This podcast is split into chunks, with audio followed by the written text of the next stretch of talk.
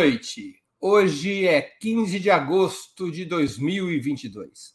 Essa é a primeira edição do programa Outubro. A partir dessa noite, aqui você encontrará as melhores informações e análises sobre as eleições mais importantes desde o final da ditadura militar.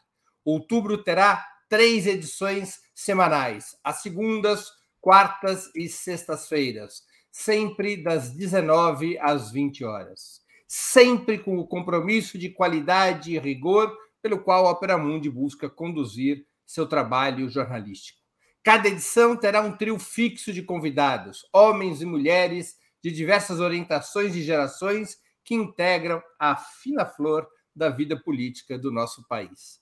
Às segundas-feiras teremos a participação de José Dirceu, ex-presidente nacional do PT e ex-ministro, chefe da Casa Civil do governo Lula. Maria Caramés Carlotto, professora de Sociologia e Relações Internacionais na Universidade Federal do ABC. Valério Arcari, historiador e professor titular aposentado do Instituto Federal de Educação, Ciência e Tecnologia de São Paulo. Em nome de Ópera Mundi, agradeço aos três convidados e passo a primeira pergunta da nossa noitada. Amanhã, dia 16 de agosto, terá início oficial a campanha eleitoral de 2022. Muitas pesquisas estão sendo divulgadas nesses dias. Duas dessas pesquisas provocaram um certo susto entre os apoiadores de Lula. O levantamento Genial Quest apontou na semana passada para uma forte recuperação de Bolsonaro em São Paulo e Minas Gerais, os dois maiores colégios eleitorais do país. A pesquisa BTG-FSB, que está na tela, no dia 8 de agosto indicou uma redução da diferença entre os dois principais candidatos, de 13% para 7%, no voto estimulado para o primeiro turno. Mas hoje pela manhã, uma nova pesquisa da mesma instituição registrou elevação dessa diferença de 7% para 11%. Vocês acham que esses números, entre outros, permitiriam identificar uma clara tendência no processo eleitoral de vitória do ex-presidente Lula, eventualmente até no primeiro turno? José Dirceu é o primeiro a responder. Creio que sim. Creio que há uma tendência de vitória no segundo turno. De qualquer forma, nós devemos trabalhar com a hipótese pelas próprias pesquisas e por eleições anteriores, de uma vitória de 5 a 10% no primeiro turno e de 10 a 15 no segundo. O grande problema do Bolsonaro é que no segundo turno ele não cresce. Cresce 3, 4 pontos, enquanto Lula cresce 8, 10. Vamos esperar o Datafolha, que, se não me engano, será quinta-feira.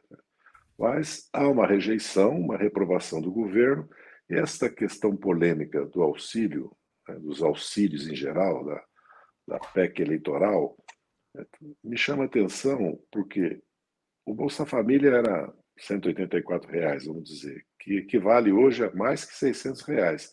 É só calcular o que se comprava de açúcar ou de óleo de cozinha, é, de óleo para cozinhar, que nós veremos que se comprava mais.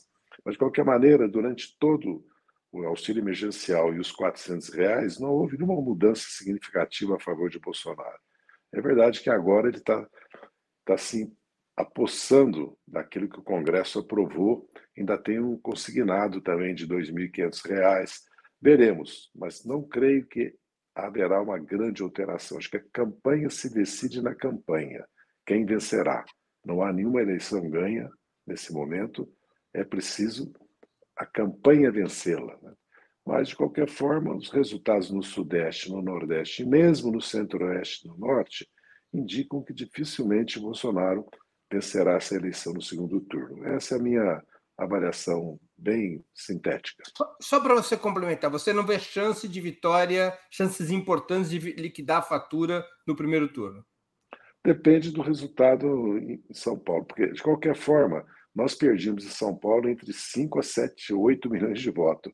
Se empatar, já é derrota do Bolsonaro. Se ganhar por 2, 3 milhões de votos, há chances Ninguém fala no Maranhão, no Pará, no Amazonas. Mas só para dar um exemplo, em 2010, se não me engano, a Dilma colocou 2 milhões de votos na frente do Maranhão. Então, também não é só São Paulo, Minas e Rio e, e empatar no Centro-Oeste, perder por pouco no Sul e muito bem no Nordeste. Nós temos que levar em conta esses três estados que podem fazer diferença também. Não é impossível ganhar no primeiro turno, é improvável, mas não é impossível, eu acredito. Valério, qual é a sua avaliação? Eu gosto de um ditado da sabedoria popular portuguesa que diz: o dia de amanhã não nos obedece. E creio que está correto identificar que há favoritismo do Lula, mas o desenlace deste processo eleitoral, por enquanto, é completamente incerto. Portanto, nós estamos num momento em que a campanha efetivamente vai começar, é luta de classes, um processo de campanha eleitoral como este, portanto, nós estamos falando em uma dinâmica que é, guarda imensa incerteza.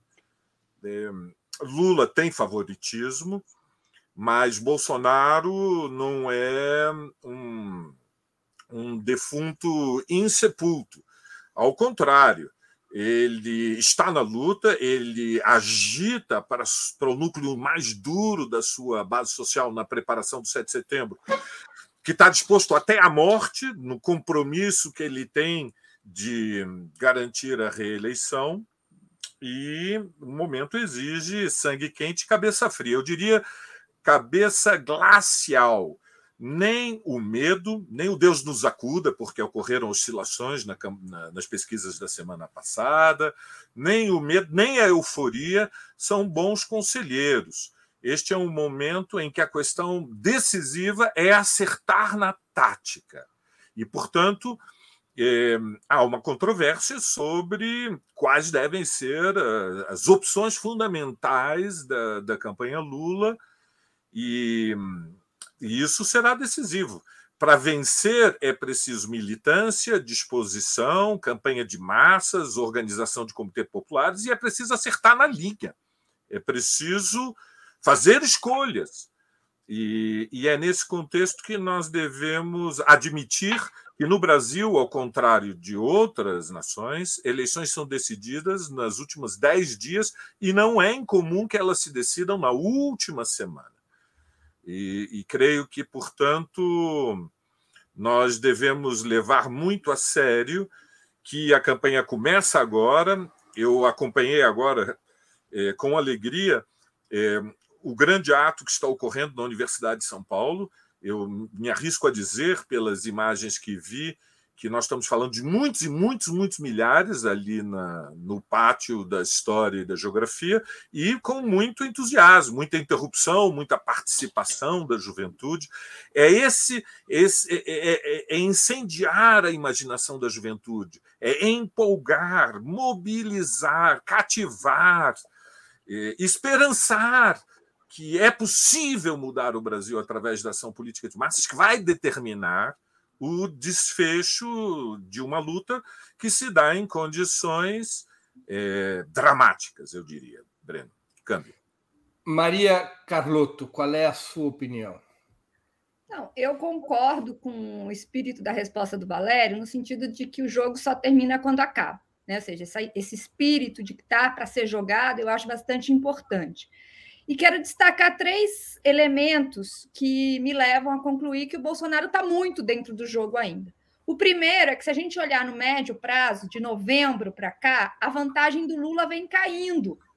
Né? Não é só que ela oscilou agora, ela oscilou agora mais é, intensivamente, mas ela vem ponto a ponto diminuindo. Isso era esperado, isso não me surpreende, na verdade. O Bolsonaro tem a máquina na mão e tem militância, tem uma estrutura de campanha. Então, isso para mim é era esperado, essa redução é, da vantagem. Isso em primeiro lugar. Em segundo, eu acho que esse pacote eleitoral, eu concordo que o preço dos alimentos muito alto reduz o impacto, mas a gente ainda não sentiu o que vai efetivamente acontecer. Então, eu acho que tem uma, um potencial de mexer um pouco com essa vantagem ainda, e mexendo um pouco, isso também anima a militância bolsonarista. É, acho que esse, esse segundo aspecto também é importante. E o terceiro aspecto que eu acho que tem que ser levado em consideração é que é, agora é que a gente vai sentir o peso das militâncias, né? E acho que até foi bom essa oscilação ter acontecido neste momento para as pessoas também acordarem de que a eleição não está ganha, de que tem um trabalho de militância importante para ser feito, né? É, e que vai ser no voto a voto, no convencimento, tem que ir para a rua falar com as pessoas. Essa vai ser uma eleição de mobilização. E eu acho que esse espírito de que é, vai ser uma eleição de movimento, de mobilização, vai ser importante para a decisão. É, acho que tem aí alguns é, fatores, principalmente na pesquisa geral da última semana, como o crescimento dele entre os mais jovens, do Bolsonaro, né, entre os mais jovens, que foi um pouco surpreendente, precisa ver se se confirma. Né? É, entre os, eu acho que esse crescimento entre os mais jovens, eu acho que esse tem um potencial de, de gerar um efeito multiplicador, mas precisa ver se se confirma, né? É, então, acho que tem aí alguns aspectos. Mas o que eu acho decisivo é que essa vai ser uma campanha de militância, de mobilização, de convencimento. Nos últimos dez dias, o tema principal do noticiário a respeito da campanha eleitoral foram os manifestos antigolpistas, especialmente a, a Carta dos Brasileiros e Brasileiras em Defesa do Estado Democrático de Direito, que confluiu para uma manifestação importante no Largo de São Francisco no último 11 de agosto. Na opinião de vocês, qual deve ser o eixo fundamental da campanha do Lula? A questão democrática ou as condições materiais e econômicas do povo? Valério Arcari, com a palavra são indivisíveis. Mas, evidentemente, nós temos que ser conscientes que a defesa do Estado Democrático de Direito não dialoga muito com a consciência média da nossa classe trabalhadora. Ela sensibiliza, certamente, comove eh, os setores médios, assalariados de alta escolaridade, mas, mesmo entre os trabalhadores que são sindicalmente organizados, como metroviários, petroleiros, metalúrgicos, construção civil, a luta pelo salário, pelo emprego, pela moradia, pelo transporte público. E, e se falarmos da juventude, eh, da, das mulheres, do movimento negro, do, do movimento LGBTQIA, a defesa da Amazônia, se falarmos das reivindicações das, dos povos originários, dos, da, dos, dos indígenas, dos quilombolas, há um programa de reivindicações que foi chave no ano passado na preparação, na construção das sete jornadas nacionais de luta pelo fora Bolsonaro. Nós tentamos construir uma via para o impeachment. Essas bandeiras elas foram decisivas para que um setor mais avançado fosse às ruas e uma vez, pelo menos em São Paulo, nós conseguimos ultrapassar 100 mil pessoas nas ruas. Mas a luta pelas liberdades democráticas ela é indivisível desta luta pelas reivindicações. E, evidentemente, nós temos que denunciar as ameaças golpistas. Bolsonaro já está dizendo que, se perder as eleições, não aceitará o resultado, denunciará como uma fraude e procura, através das provocações para o 7 de setembro, sinalizar para a classe dominante que ele é, não, é, não está disposto a ser investigado, é, julgado e, eventualmente, condenado e preso. Portanto, há um sinal de alerta que a extrema-direita caminha na direção da desobediência civil se Bolsonaro perder as eleições. Nesse sentido, eu diria, Breno, que é indivisível e cabe à, à campanha Lula unir a defesa das reivindicações que abrem um caminho de esperança para o futuro, de que a vida pode melhorar, a vida pode ser melhor, ao mesmo tempo é, assumindo de forma é, irredutível a defesa das liberdades democráticas e a denúncia da, da ameaça bonapartista eh, que o bolsonarismo representa, porque são neofascistas. É disso que se trata, Breno. Maria Carlotto, teu ponto de vista. Então, Breno, eu acho que o Bolsonaro fez um movimento em pinça até agora. Ele, por um lado, está tá, né, construindo esse discurso de que não vai aceitar o resultado das eleições, mas está construindo, tentando construir uma vitória eleitoral por meio de uma série de pacotes. Então, evidentemente, é, também para nós cabe fazer esse movimento de, por um lado, aumentar o custo do golpe dele, tensionando as instituições, e acho que esses manifestos cumpriram um papel nesse sentido, mas o nosso foco principal precisa ser a vitória eleitoral. E a vitória eleitoral vem com um discurso, está muito claro isso, inclusive no dia da, da mobilização, a principal postagem do Lula foi nesse sentido, de qualificar que democracia nós estamos defendendo. Né? Não é, porque veja, uma democracia, é, um Estado democrático de direito, né, pressupõe que as pessoas tenham direitos. E o que aconteceu nesse último período é que as pessoas perderam direitos, já não tinham tantos direitos assim, e uma série de, de medidas, desde a reforma da Previdência, a reforma trabalhista, a PEC do teto, ela reduziu o direito das pessoas efetivamente né, ou legalmente. Então, o discurso da campanha, eu acho que isso é muito importante, precisa ser um discurso é, de, de, promoção de uma transformação. Não pode ser um discurso de defesa do status quo, inclusive do status quo democrático, porque nós estamos de mais democracia, uma democracia mais qualificada. Então, eu acho que o Lula tem clareza disso, isso precisa, no, pelo menos do ponto de vista do discurso, e isso precisa se efetivar na linha da campanha. Né? Acho que o que se esse crescimento do Bolsonaro entre os mais jovens se confirmar, significa, do meu ponto de vista, que o discurso da memória afetiva precisa de, uma, de um qualificador.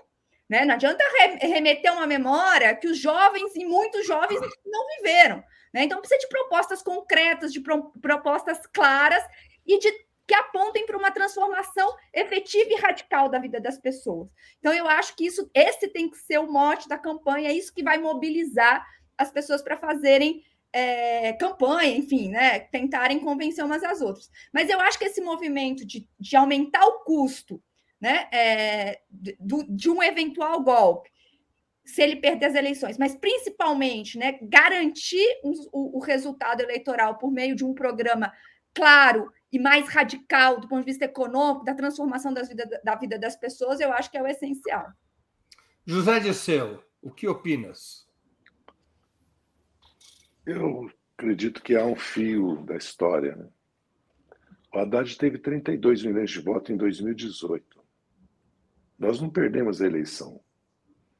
Nós ganhamos quatro vezes, e não é a primeira vez, porque em 65 a ditadura perdeu em São Paulo e Minas, em 74 a ditadura foi derrotada, o MDB teve uma maioria na Câmara no Senado, na Constituinte de 86, Há um eleitorado, uma base eleitoral que pode ter mudado culturalmente, socialmente, mas em 89 o Covas, o Brizola e o Lula fizeram 45% de voto e o Boulos, o Haddad e o Ciro fizeram 42,5%. Nós somos uma alternativa de governo. Nos tiraram com golpe, com a Lava Jato, o processo sumário por exceção que levou à condenação e prisão do Lula. Mas se olharmos o Chile e a Colômbia, nós vamos ver que há um eleitorado conservador de direita expressivo. O Macri perdeu a eleição com 44% de voto. É, quase houve um empate na Colômbia. A vitória do Petro foi muito pequena. E, e, no primeiro turno no Chile, quem foi em primeiro lugar foi a extrema-direita, que também fez mais que 45%. Então, aqui no Brasil, nós temos que fazer a disputa como se estivéssemos nessa situação.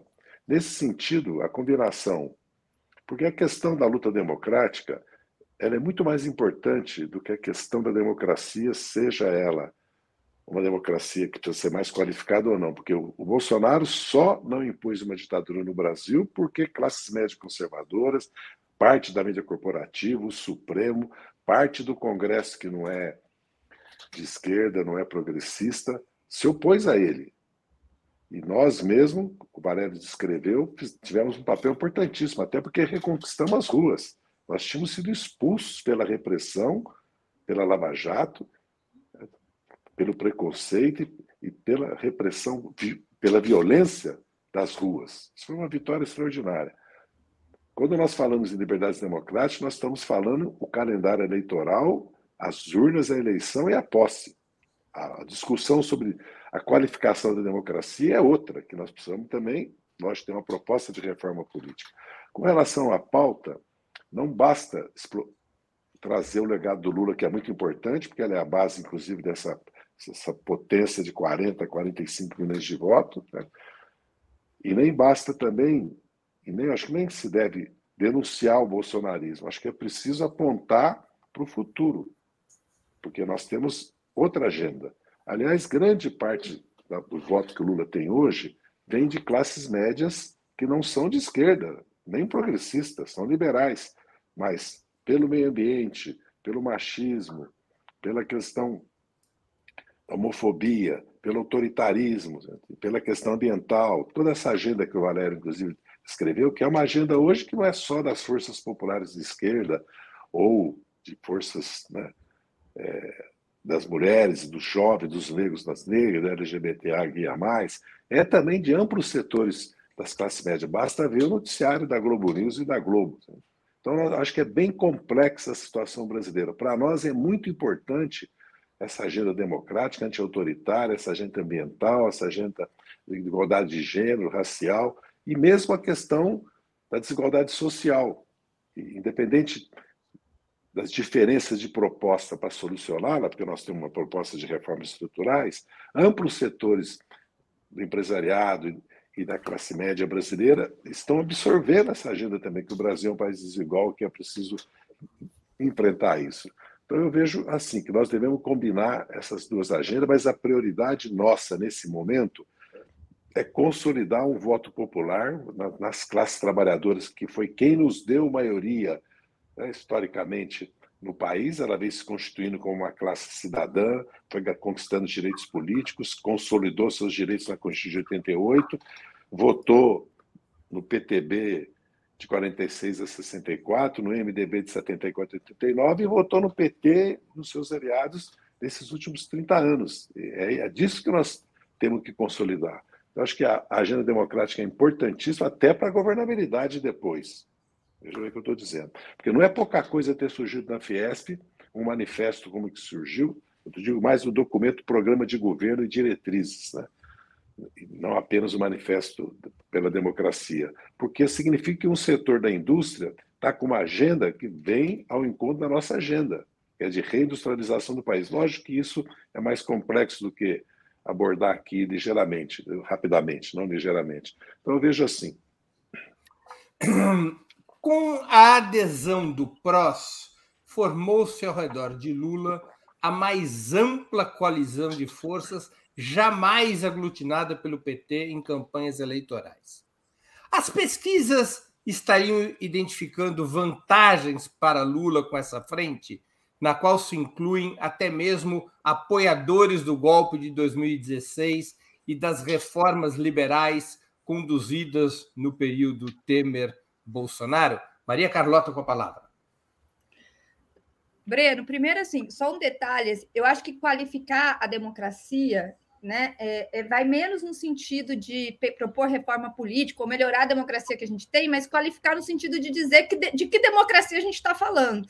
Né? Democracia para a gente é direito, é direito à saúde, direito à educação, direito à renda, a trabalho. Eu acho que isso vai ser bastante importante na campanha né? e inclusive para a luta democrática eh, depois. E já te respondendo, né? Eu acho que é inseparável, indissociável, se a gente qualificar, e acho que o discurso do Lula tá, foi nesse sentido no dia dos atos, né? De que democracia para nós é sim a garantia da, do resultado e da posse de quem vencer, mas além disso, né, é uma democracia social. Então, de, te respondendo, eu acho que essa amplíssima aliança ela é importante do ponto de vista da, da, de uma eventual governabilidade, mas o que vai fazer, o que vai consolidar o voto lulista, que é o voto popular, e que alguém aqui mencionou nos comentários se, é, se é, são os jovens as, e a classe média que vai decidir a eleição. Não, quem vai decidir a eleição são os mais pobres, como sempre decidiram.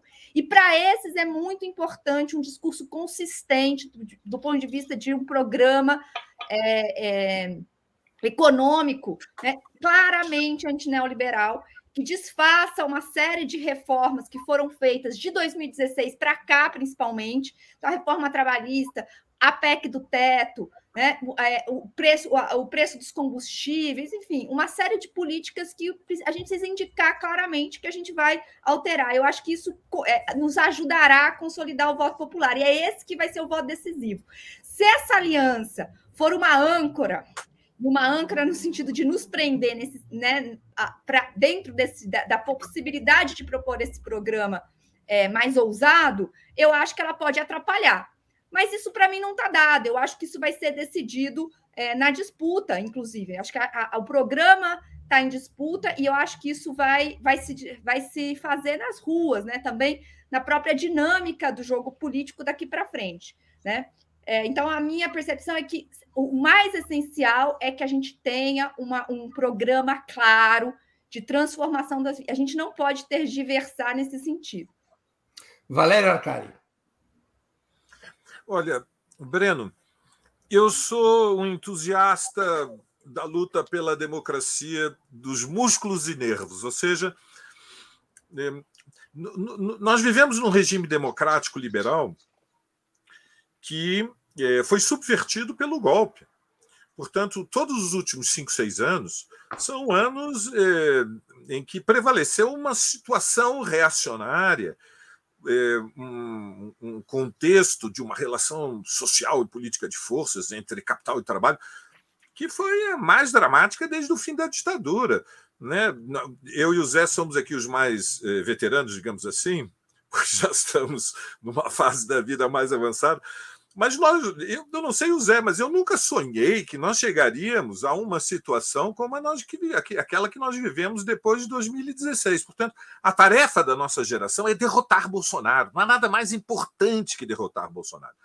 Por isso, é, dentro do PSOL, eu e a, e a corrente que eu me integro, nós lutamos e tivemos um papel para garantir que houvesse uma maioria no PSOL de apoiar Lula desde o primeiro turno, mesmo com o Alckmin. Você sabe que eu não sou um, um entusiasta da, da, das alianças de classe. Mas neste momento eu diria que os três perigos maiores na tática são, é, não necessariamente por ordem, primeiro, o já ganhou.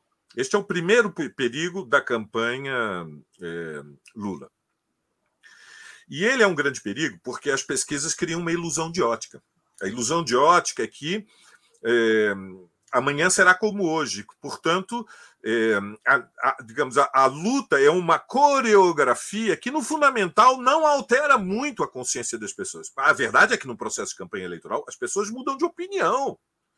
Por isso é que tem campanha eleitoral e por isso que a disputa é dura. Porque ele pode cometer erros, nós podemos cometer erros, nós podemos acertar. Portanto, é, é, a, a, luta política ela tem uma margem de incerteza permanente. E o Zé ilustrou a intervenção dele com muita informação e eu concordo inteiramente. Ou seja, a classe dominante brasileira ela está dividida mas Bolsonaro ainda mantém o apoio na massa da burguesia, ainda que o núcleo duro do PIB tenha se deslocado, e evidentemente o manifesto da Fiesp e da Febraban estabelece limites para a ação do Bolsonaro, é, uma, é um posicionamento de alerta diante da ruaça que ele prepara o dia, para o dia 7 de setembro, mas o bolsonarismo mantém bases sociais enraizadas nas camadas médias, pequenoproprietárias, mais reacionadas, estão por todo lado, estão nas famílias, estão nos nossos vizinhos, estão nos locais de trabalho. Então, o primeiro perigo é já ganhou. Há um segundo perigo, que é a romantização do passado. É, creio que o Zé Disseu e, e, a Maria Carlotto também já se referiram a isso. Ou seja, é, na disputa eleitoral, a questão decisiva é apresentar uma proposta que é, seja capaz de despertar entusiasmo e para é, esquerda, é fundamental garantir a ampla maioria na juventude, na juventude operária e popular, na juventude estudantil. O Brasil é um país em transição demográfica. E o que aconteceu há 15 anos atrás, para uma parte da nossa juventude, é a Guerra do Peloponeso, é a Guerra dos Emboabas. Eles não têm a referência da experiência prática. Então, a romantização do passado, que aconteceu nos dois mandatos do Lula, nos mandatos da Dilma Rousseff, é parte evidente de uma trajetória histórica, mas não pode ser o centro da campanha eleitoral. Bom, e há um terceiro perigo que é o giro centro.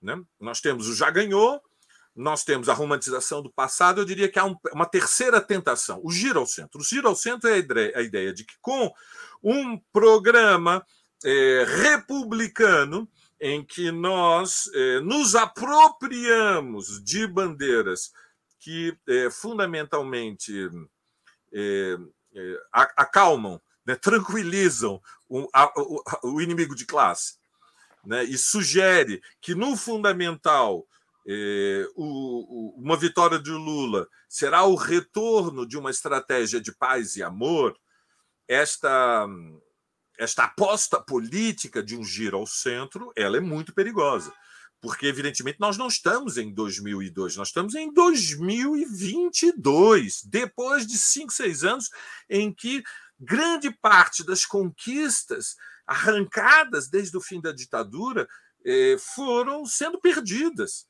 É, e, então, neste, neste terreno, eu creio que é, cabe ao Lula e à força dirigente da campanha, que são os partidos de esquerda, embora haja outros, uh, outras forças auxiliares no processo eleitoral, cabe a, a este núcleo de, de, esquerda dar uma orientação de esquerda para a campanha eleitoral que seja capaz realmente de criar encantamento na nova geração, que são aqueles que tem à disposição para lutar. E campanha eleitoral é também um terreno de luta de classes. E sem milhões nas ruas vai ficar difícil vencer. É, como disse o Zé, e eu concordo, não está descartada a hipótese do primeiro turno, mas sejamos realistas, o mais provável é que nós tenhamos um segundo turno e devemos nos preparar para uma luta dificílima é, de desfecho, por enquanto incerto. Breno. Zé Disseu, qual é a sua opinião sobre se já revelou eficácia essa ampla coalizão e também sobre esse comentário do Valério a respeito de evitar um giro ao centro, que isso poderia ser é, danoso para a campanha eleitoral? Não, nas condições históricas e políticas que nós vivemos, vamos lembrar, nós já falamos disso aqui, que nós passamos sete anos reprimidos. Houve um golpe, que só não foi militar porque não houve resistência. E houve uma guerra jurídica, que não é pouca coisa, levou à prisão da maior liderança política do país, que é o nosso ex-presidente Lula. Depois há um problema cultural, de civilização mesmo, de choque. É, o Brasil, quem assiste a Globo o dia inteiro, no outro dia assiste a Record o dia inteiro, são dois países, não, é um país só. Há uma transformação cultural, social, política, e uma parte do país resiste a ela. E aí surge a exploração da religião, o conservadorismo político, a penetração do pensamento, para simplificar, liberal das próprias camadas populares, que forma a força do bolsonarismo. A força do bolsonarismo não é só a máquina do governo, não é só o PP, o PL, que tudo isso conta, é, e, o e o PR. É também uma base social, cultural e um choque está havendo a transformação do país, né? como o empobrecimento também de amplos setores da classe trabalhadora, certo? inclusive das camadas médias, traz outras contradições. Acho importantíssimo que esses partidos apoiem o Lula, inclusive o PROS, parte do MDB, quase mais da metade, parte do PSD, parte do PSDB, não vamos esquecer isso, porque isso significa vereadores, prefeitos né, fazendo campanha, da mesma maneira que foi importantíssimo que todas as centrais sindicais entrassem numa, numa coalizão para apoiar a chapa Lula-Alckmin. Da mesma maneira, a importância fundamental de, do Movimento Sem Terra, da, da CONTAG, da militância toda que tem nos partidos políticos, particularmente no PT, no PSOL, no PCdoB, no PDT, no PSB, na Rede, que são partidos do, do arco mais da esquerda. Porque isso é campanha eleitoral, é luta política e social. Mas nós temos que trazer a toda a discussão das redes, porque o bolsonarismo, desde 2008, a direita no mundo todo, contra Obama, depois no Brexit, o Trump, né, e agora mesmo aqui nas eleições de 18 e 20, nós vimos o papel das redes. E os bairros, porque nós ou saímos ou fomos expulsos, ou nos envelhecemos, institucionalizamos, e também pela repressão que houve, de certa maneira, pastorais, as comunidades de Brás, a igreja progressista, a teologia de libertação, esse vazio foi ocupado pela direita, no fisiologismo, nas máquinas eleitorais, e pelas igrejas neopentecostais. Então, é uma eleição que nós temos que voltar aos bairros, à militância, entrar nas redes, né? isso no, no, odeia amadorismo, é uma questão profissional, né? Lógico, depende de uma linha política, mas é profissional. E levar em consideração isso, que nós estamos enfrentando, não é só uma disputa política partidária política eleitoral. Há um choque na base da sociedade brasileira cultural pelas mudanças e transformações que o mundo está passando. Inclusive porque nós temos uma realidade internacional e uma realidade brasileira que nós não podemos pensar com a cabeça de 2003, o Valério já trouxe isso, nós temos que pensar, até porque ah, vai haver uma transição energética, vai haver uma transição ambiental no mundo, vai haver uma mudanças, está havendo geopolíticas fundamentais no mundo, não é só a pandemia, a guerra da Ucrânia, né? é a crise mesmo que o neoliberalismo está vivendo, o seu esgotamento. Só uma questão complementar, Zé, uma questão complementar que o Valério abordou. Você acha que essa coalizão ampla, para poder enfrentar essas questões todas que você está elencando, deveria ou não fazer esse giro ao centro do ponto de vista programático? Ou é possível ter uma ampla coalizão e um programa de transformações e reformas estruturais, como o Valério e a Maria Carlotto e você mesmo já se referiram? Veja bem, é luta, unidade e luta. A unidade tem que ser ampla para enfrentar o bolsonarismo, pelas razões que nós sabemos. O Valério já falou sobre isso. Tem que virar a página do bolsonarismo. Por isso que nós temos apoio de amplas setores das classes médias conservadoras, cosmopolitas das grandes cidades brasileiras, que sintetizam isso sempre na Globo e na Globo News, né? que tem uma agenda já, já assumiu a agenda. Até as empresas já assumiram, né? ambiental, igualdade, gênero, social, democrática, tudo. Agora, nós temos um país que é uma potência, né? Soberana em alimentos e energia, em tecnologia, tem base industrial, 220 milhões de habitantes, população, território, riqueza, América do Sul ao lado, que já jogou um papel. E os anos Lula mostraram isso. Então nós temos que pensar nas mudanças estruturais que o país precisa e ver aonde é possível fazer aliança com setores né, do empresariado, das classes médias em torno disso. Agora, nós temos que ter definido muito bem, como foi lembrado aqui pela Carlota, com relação ao teto de gasto, reforma administrativa, previdenciária, mesmo a questão da reforma trabalhista, né?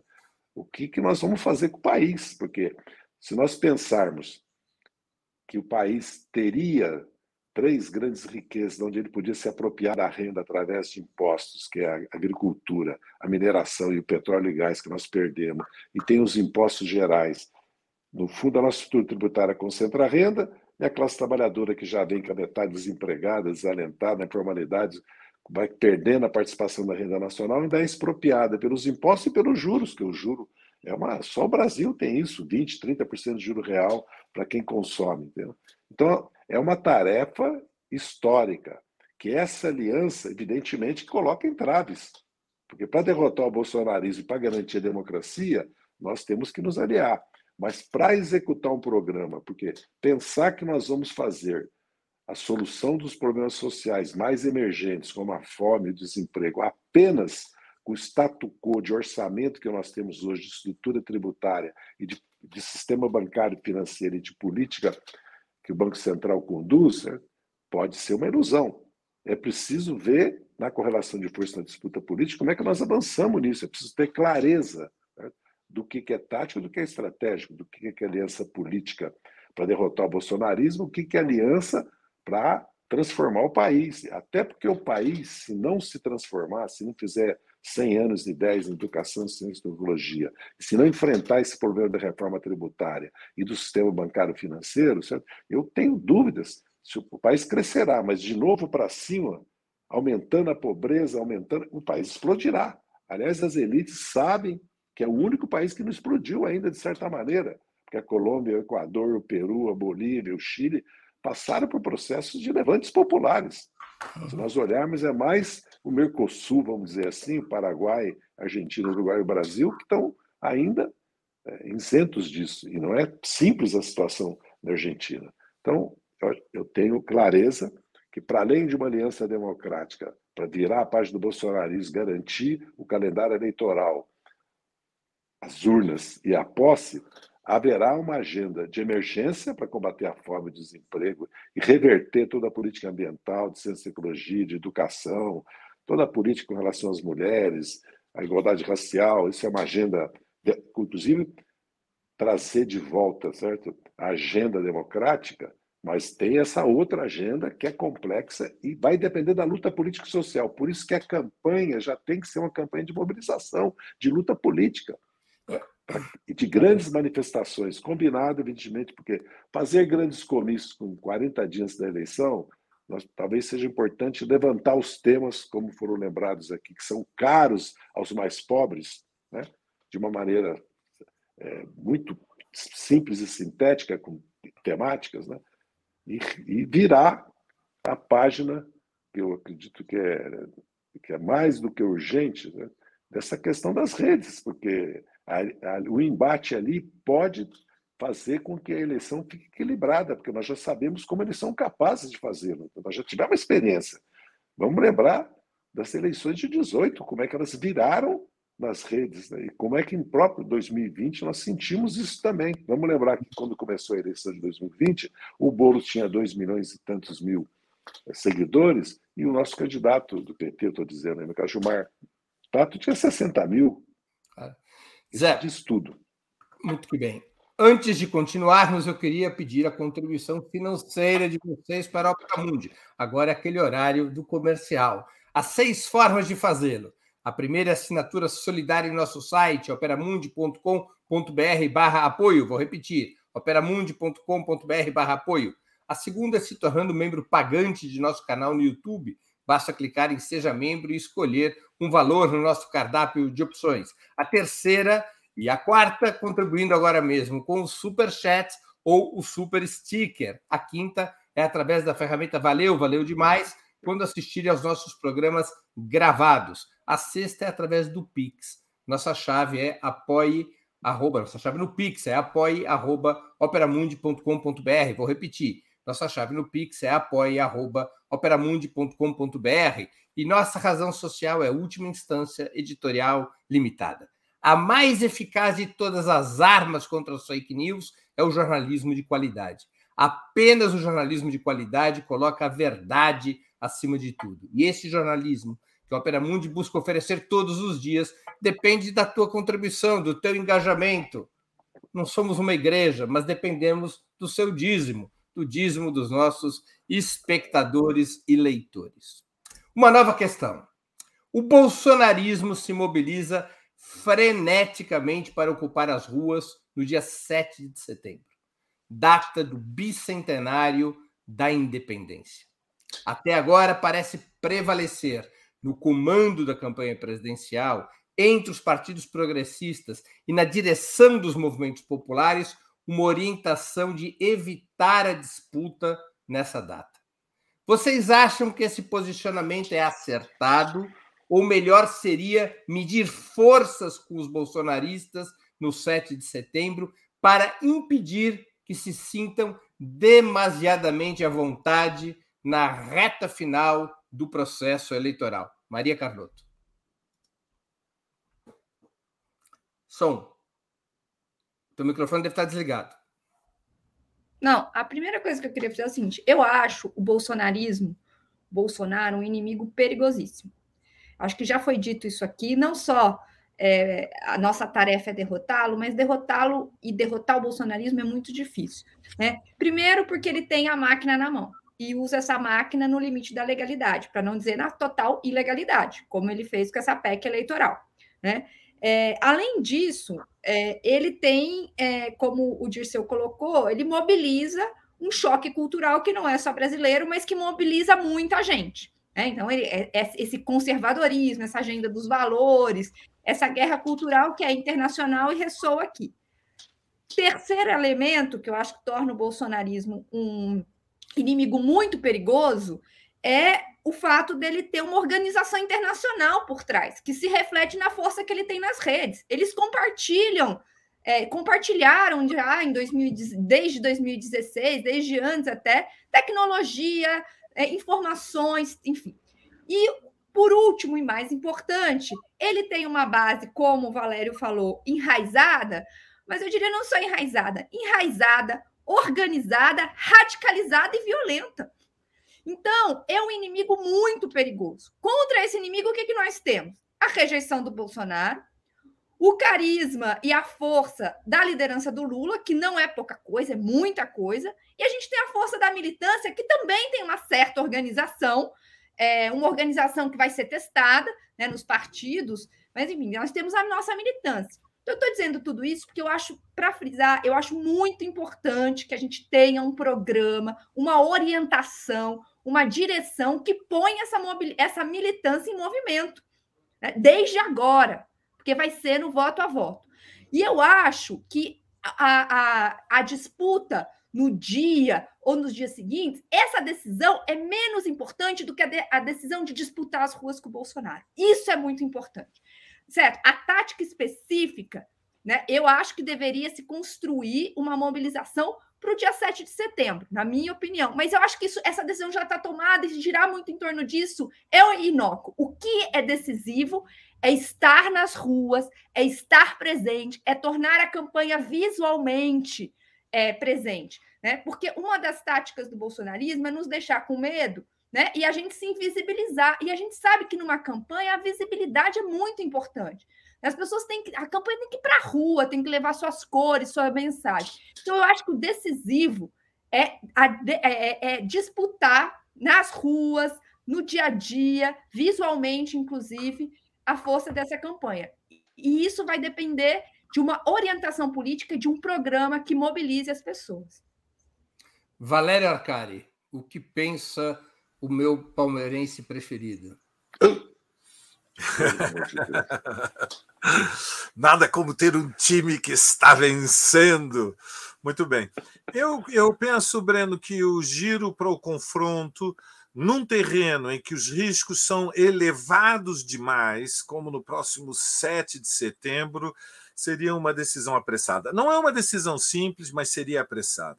Eu compreendo o argumento, é que precisamos de uma resposta política simultânea à marcha dos bolsonaristas pelo caráter simbólico, é o bicentenário, 200 anos da independência do Brasil.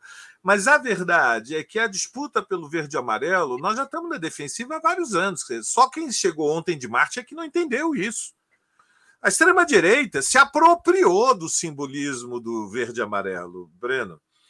E a ideia que às vezes prevalece em setores mais combativos da esquerda é que, que precisamos medir forças, custe o que custar com os fascistas. Não, nós temos que medir forças temos segurança da vitória. Senão nós evitamos o combate frontal. Eu creio que foi sábia a decisão da Frente Brasil Popular e da Frente Povo Sem Medo. Acho que foi uma decisão prudente. Eh, e ela resulta de uma avaliação, uma apreciação da relação social e política de forças. Nós vamos responder ao 7 de setembro, mas no dia 10 de setembro. E, portanto, vamos fazer a aposta, como disse Maria Carlotto, na construção dos grandes atos do Lula, portanto, quarta-feira agora, dia 18. Não, desculpe, quinta-feira agora, dia 18, Belo Horizonte. Sábado, 20, Anhangabaú, em São Paulo. E a resposta, vamos evidentemente acompanhar a dinâmica do processo até o 7 de setembro, mas repito, sangue quente, cabeça fria, glacial. Nós não podemos nos arriscar a tentar a disputa num terreno que é desfavorável. Ao contrário, é mais prudente e, é, e não é menos revolucionário escolher um terreno no qual as condições da mobilização serão mais favoráveis. A premissa, evidentemente, que está por trás desta, desta avaliação, Breno, é um juízo sobre o que aconteceu no 7 de setembro do ano passado.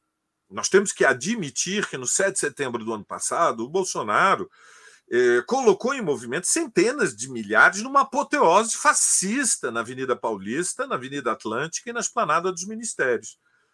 E nós tivemos dificuldades. Elas resultam das condições que foram criadas no, por, pela derrotas acumuladas. Como disse o Zé, no Brasil houve um golpe, um golpe institucional, que é a forma que tem os golpes. Houve uma contraofensiva brutal da classe dominante para é, deslocar o governo Dilma, criminalizar a esquerda, começando pela direção do PT, é, anular, neutralizar o Lula para impedir que ele pudesse disputar as eleições de 2018 e nessa avalanche reacionária é, destruir conquistas das classes trabalhadoras e, e, e, evidentemente esse desfecho destes últimos anos deixou muita gente machucada.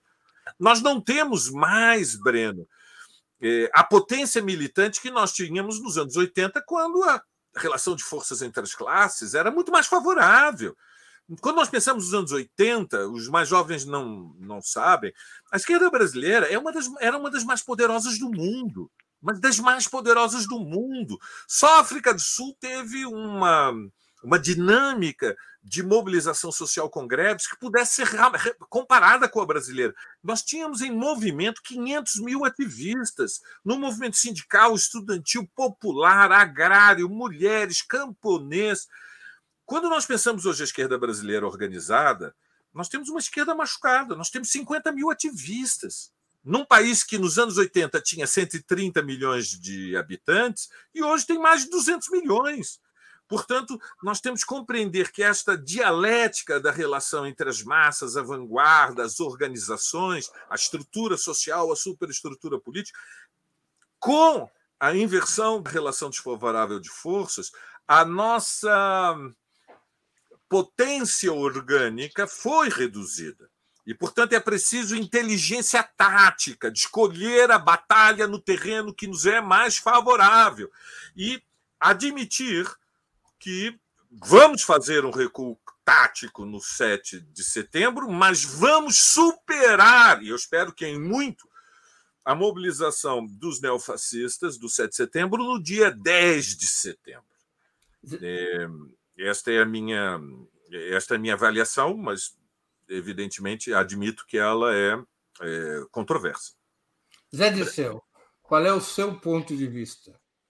Bem, sobre o 7 nós de estamos setembro. Chorando, nós estamos chorando sobre o leite derramado, porque a decisão está tomada, como lembrou a, Maria e o próprio Valério. Eu creio que o, o importante é. Toda, nós já fazemos campanha desde 82, né? E nós vencemos quatro, não é pouca coisa. E a quinta nós só perdemos pelas circunstâncias que o Valério descreveu. O Lula seria eleito e o próprio Haddad poderia ter sido eleito se o Lula tivesse em liberdade. Portanto, não é uma experiência nós temos. Para onde dirigir o nosso potencial? Para os comitês populares, para dialogar com a comunidade. Para onde dirigir o nosso esforço? Para esses comícios, que nós já estão marcados, que são nas duas principais cidades do país. A da Cinelândia já foi é, um comício vitorioso para onde dirigir nossos esforços? Para um planejamento entre 7 de setembro e 2 de outubro.